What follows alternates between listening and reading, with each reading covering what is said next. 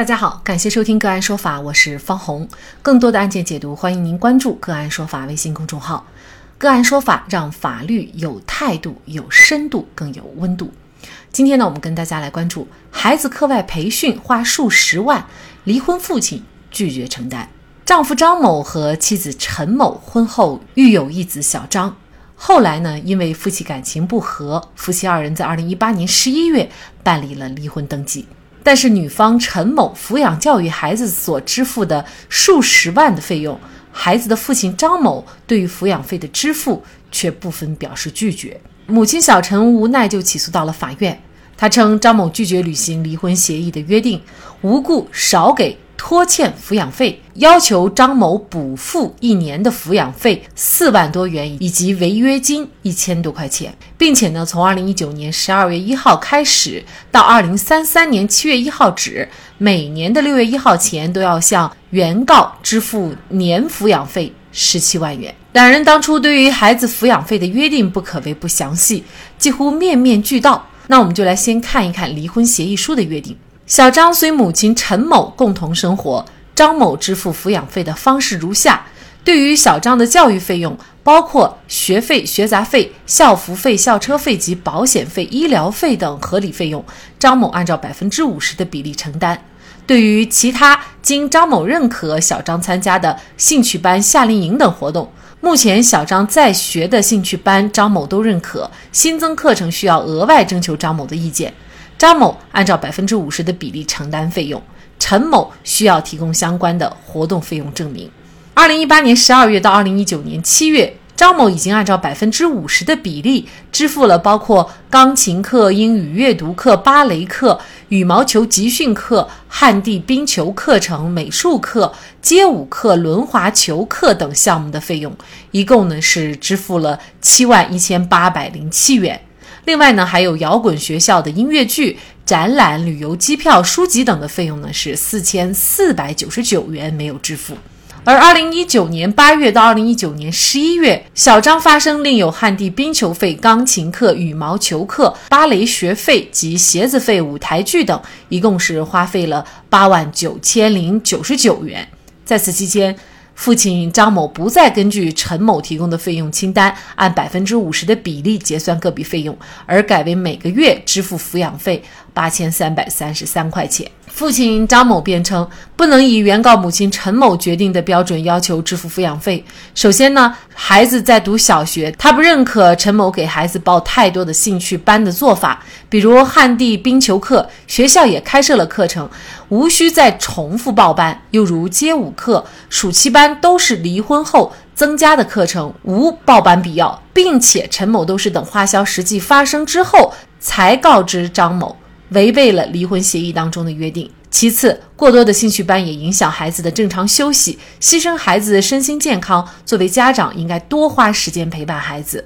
最后呢，被告因为疫情的原因已经被公司裁员，原告主张的部分费用不尽合理，比如校车可以用公共交通代替，看牙可以到公立医院就诊等等。原告年花销最多二十万元，被告同意每年承担十万块钱的抚养费。夫妻离婚后，孩子产生的各项费用，包括培训费用、医疗费用等等，在有约定或者没约定的情况下，不抚养孩子的一方到底要不要承担，又该承担多少？就这相关的法律问题，今天呢，我们就邀请北京道冲律师事务所合伙人、婚姻家庭专业律师、安全感女性财产保护实战攻略作者于琦和我们一起来聊一下。于律师，你好。哎，你好，大家好，好，非常感谢于律师。那这个案件当中呢，应该说这两个人啊，已经把离婚协议关于抚养费的约定呢写的是非常详细了。那这样的一个约定是不是有效呢？即便约定的非常清楚啊，即便看起来呃是天衣无缝，但是，很多协议可能执行起来也会有问题。你说有没有效啊？如果双方呢都在信守承诺的基础之上，这个协议也是有效的。嗯，拿到法院去认定的话，教育费一人付一半，效力是没有问题哈，只是履行起来会经常出现问题。嗯，那么通常会出现什么问题？我们稍后再跟大家来聊哈。那本案当中呢，张先生是解除了劳动关系，不知道他现在是失业状态，还是又重新找了工作哈。不支付抚养费的这一方，如果他的工资降低了，或者是没有了，他可以以此拒绝付抚养费吗？不抚养孩子的一方收入降低，如果时间拉得足够长，假设他有半年没工作，一年没工作，他可以起诉要求降低抚养费，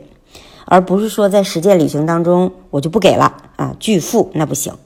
就是你得提出自己收入确实降低的证据，然后再去法院诉讼确认一下，才能那个要求少给抚养费呢啊，而且还得有一定的时长，嗯，比如说啊，你才一个月失业了，那你的平均年收入其实它水平还是足够多的哈，但是如果你要失业半年以上，或者已经失业一年了，啊，那就不一样了。这一年来生活就很拮据啊，再去起诉，一般来讲，法院就会根据实际情况会降低和调整抚养费了。本案当中，张先生以解除劳动合同为由，想少付抚养费，而陈女士又给孩子报了各种各样的培训班，而且之前还有协议，那么她的这个诉讼请求能够得到法院的支持吗？基本不会支持，嗯，小陈败诉的可能性极大。他主要是离婚协议写的就有问题啊，所以不是您问的有没有效力，而是有没有大问题。嗯，先说什么是抚养权，再说什么是抚养费。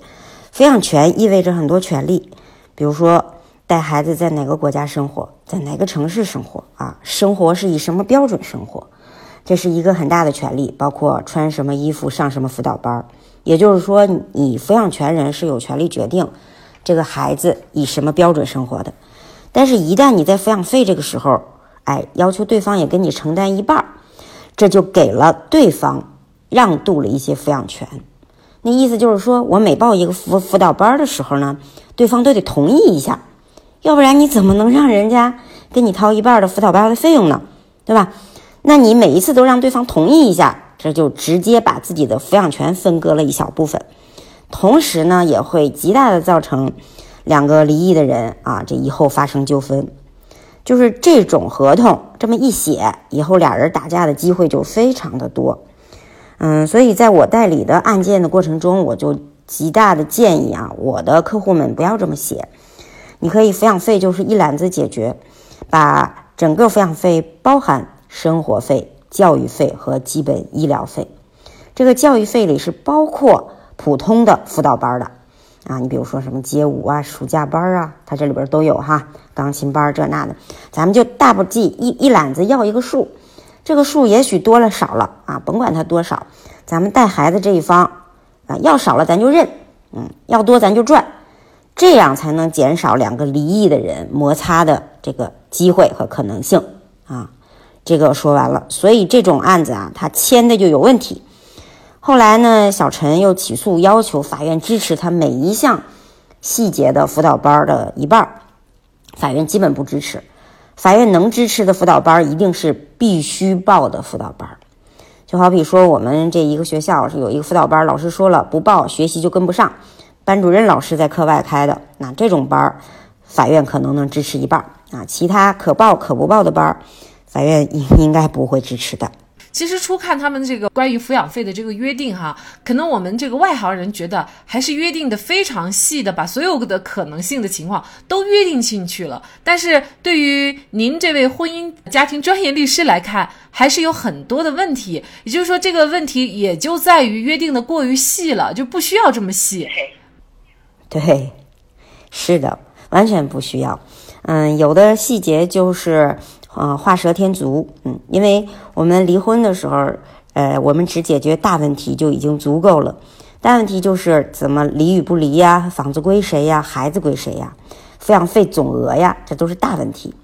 剩下其他的小问题呢，我们一般来在生活中磨合着走。你比如说探望权，你看似很大的问题，看孩子的次数等等，但实践当中还是要靠双方的磨合。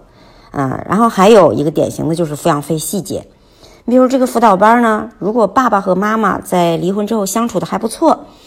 那这个妈妈带着孩子呢去继续薅爸爸的羊毛，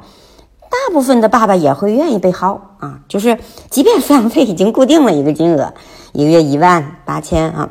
那么有的爸爸呢觉得妈妈给他看孩子看的也很顺利啊，觉得孩子带的也挺好啊，被薅一薅羊毛也是高兴的。但是就怕这种啊，前面规定的非常细啊，细节到好像是事无巨细了，但后来人家爸爸的羊毛已经秃了，嗯，在这个生活当中，人家自己都失业了，你还来继续可着一个羊使劲薅，给薅秃了，那爸爸就不愿意了嘛。所以其实这个前面想的这么细，往往到最后就是增加了大家打架的一个基础。嗯，所以对这个本案的小陈啊，我的建议是，最好咱们这一次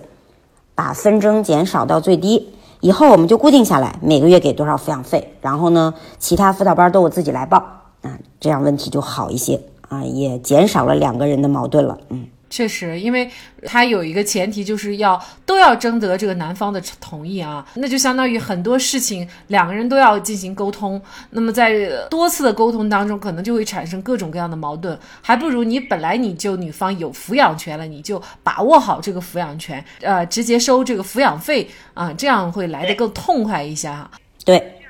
没错，嗯，女方就自己定就行了啊，然后。嗯，你刚才讲的非常对，这两个人其实曾经把婚姻经营到破裂，那就说明其实他俩并不太适合经营一些很密切的关系。那现在又让孩子的辅导班里边有这么多男方的参与，那其实他俩的这种磨合度根本不适合有这么多的机会去摩擦的啊，所以他俩应该把事情简单化，反倒能更容易一些。呃，当然了，其实，在现实生活当中还有一种情况，就是有一些夫妻离婚以后，他对这个抚养费约定的并不够清楚，那不清楚呢，也会产生问题。比如说，男方一个月给女方七八千、一万，但是呢。培训费啊，这确实是一笔不小的费用哈啊，尤其在一些大城市，孩子上各种班，像本案当中呢，就几十万的这样的一个费用。那这个费用，他如果没有约定的话，那么作为不抚养孩子的一方，有义务来承担吗？如果没有约定的话，其实都包含在抚养费这一个概念里了。呃，前面说过，抚养费这个概念是包括三层的，生活费。基本教育费和基本的医疗费，嗯，那么正常来讲，我们讲的孩子的普通辅导班都包含在教育费里边的，普通的医疗费用也都包含了，小病小灾呀，感冒发烧啊，除非这孩子发生了大的手术、大的意外事件，你就可以跟爸爸另行要钱了啊，比如说一下子手术十万，那对方承担一半，这是有法律明文规定的。所以大部分情况下，我们做的离婚协议和我们看到的离婚协议啊。都是一写一个叫抚养费的总栏目，这个抚养费就是包括三项嘛，生活费就是衣食住行，啊，教育费以及基本医疗费的。所以很多人说，哎，这个不够。他说的不够，他是把这个抚养费仅仅当成了生活费，啊，您理解了吧？但是实际上法律意义上的这个抚养费是包括了三项的啊，够不够都由抚养这个人自己去担了。我引用有的法官的一句话哈，法官说：“那你既然带孩子啊，人家给了八千，你说不够，但是从你这角度，他给了八千，你自己也应该同样掏八千的呀。孩子是俩人生的呀，应该俩人养啊，你自己也有义务掏的。那一万六，你说还不够，那就说明你给孩子报的课太多，远超了你家的生活水平了，那你就自己承担嘛。啊，这就是有一些法官的一个态度。”嗯，所以呢，额外再去要，呃，超过一般抚养费标准的这些辅导班的费用，除非辅导班确有必要，一定要报，并且抚养费总金额有点低啊，否则法官是不会支持的。嗯，所以这个抚养费具体怎么约定，确实是非常关键哈，可以减少很多不必要的麻烦和矛盾。你要是直接约定抚养费的话，孩子日后他可能会随着他的兴趣或者是这个市场的价格不同，他所选的这个兴趣班的多少都会影响，就是孩子可能会产生的这些费用啊。你如果是做一揽子的这种约定，可能对于双方来说也都不确定。所以这个约定是不是也有一定的方法？嗯嗯，也有。您的意思是，随着通货膨胀，它也有一定的风险。未来呃钱越来越多不够了怎么办啊？这个有的夫妻也有一些方法。当然了，法院可能不支持逐年递增哈，但是在我们生活当中，两个人矛盾不那么明显的情况下是可以写递增的。比如说，我经常帮当事人设计的就是两到三年，咱们递增一个百分之五，三年递增个百分之十，哎，这是可以商量的，按照国家通货膨胀的标准，嗯。然后还有的时候，我们可以根据什么男方工资上浮的标准，但是如果一旦根据男方工资上浮的标准往上递增呢，又增加了矛盾点，因为女方得证明男方现在工资上浮了多少，男方往往不想让女方知道，所以我觉得。我们尽量减少两个离异的夫妻摩擦的机会的最好方法就是，嗯，先固定一个抚养费，里边包含了所有，同时每几年递增一次，嗯，这个呢，往后呢，慢慢还有需要俩人磨合的地方，例如说孩子报了一个国外旅行团，哎，确实花费过多，咱们可以提前商量嘛，这次你担两万行不行？哎，说不定也是行的。法院经审理后认为。在被告不同意为原告安排太多课外兴趣班的情况下，要求被告分担现有全部课外兴趣培训班费用不尽合理。故对于离婚协议书未做明确约定的，且相关费用的支出也没有事前征得被告的同意，所以原告相关主张法院难以支持。对于被告的负担能力，不能单纯的以当前失业的状态加以判断，应结合其失业原因以及所从事行业收入水平等因素予以认定，并且被告现在也同意支付每年十万元的抚养费。综上，法院酌定，被告每年应该承担原告抚养费十二万元，由被告每月向原告支付一万元。显然，本案当中，父亲对于母亲培养孩子的方式是颇有微词，甚至是完全不能苟同的。为了孩子能够健康成长，离婚后的父母在孩子成长的大事情上还是得有商有量。如果实在无法做到，专业的离婚协议也会避免很多矛盾的发生。在这里再一次感谢北京道冲律师事务所合伙人、婚姻家庭专业律师、安全感女性财产保护实战攻略作者于启。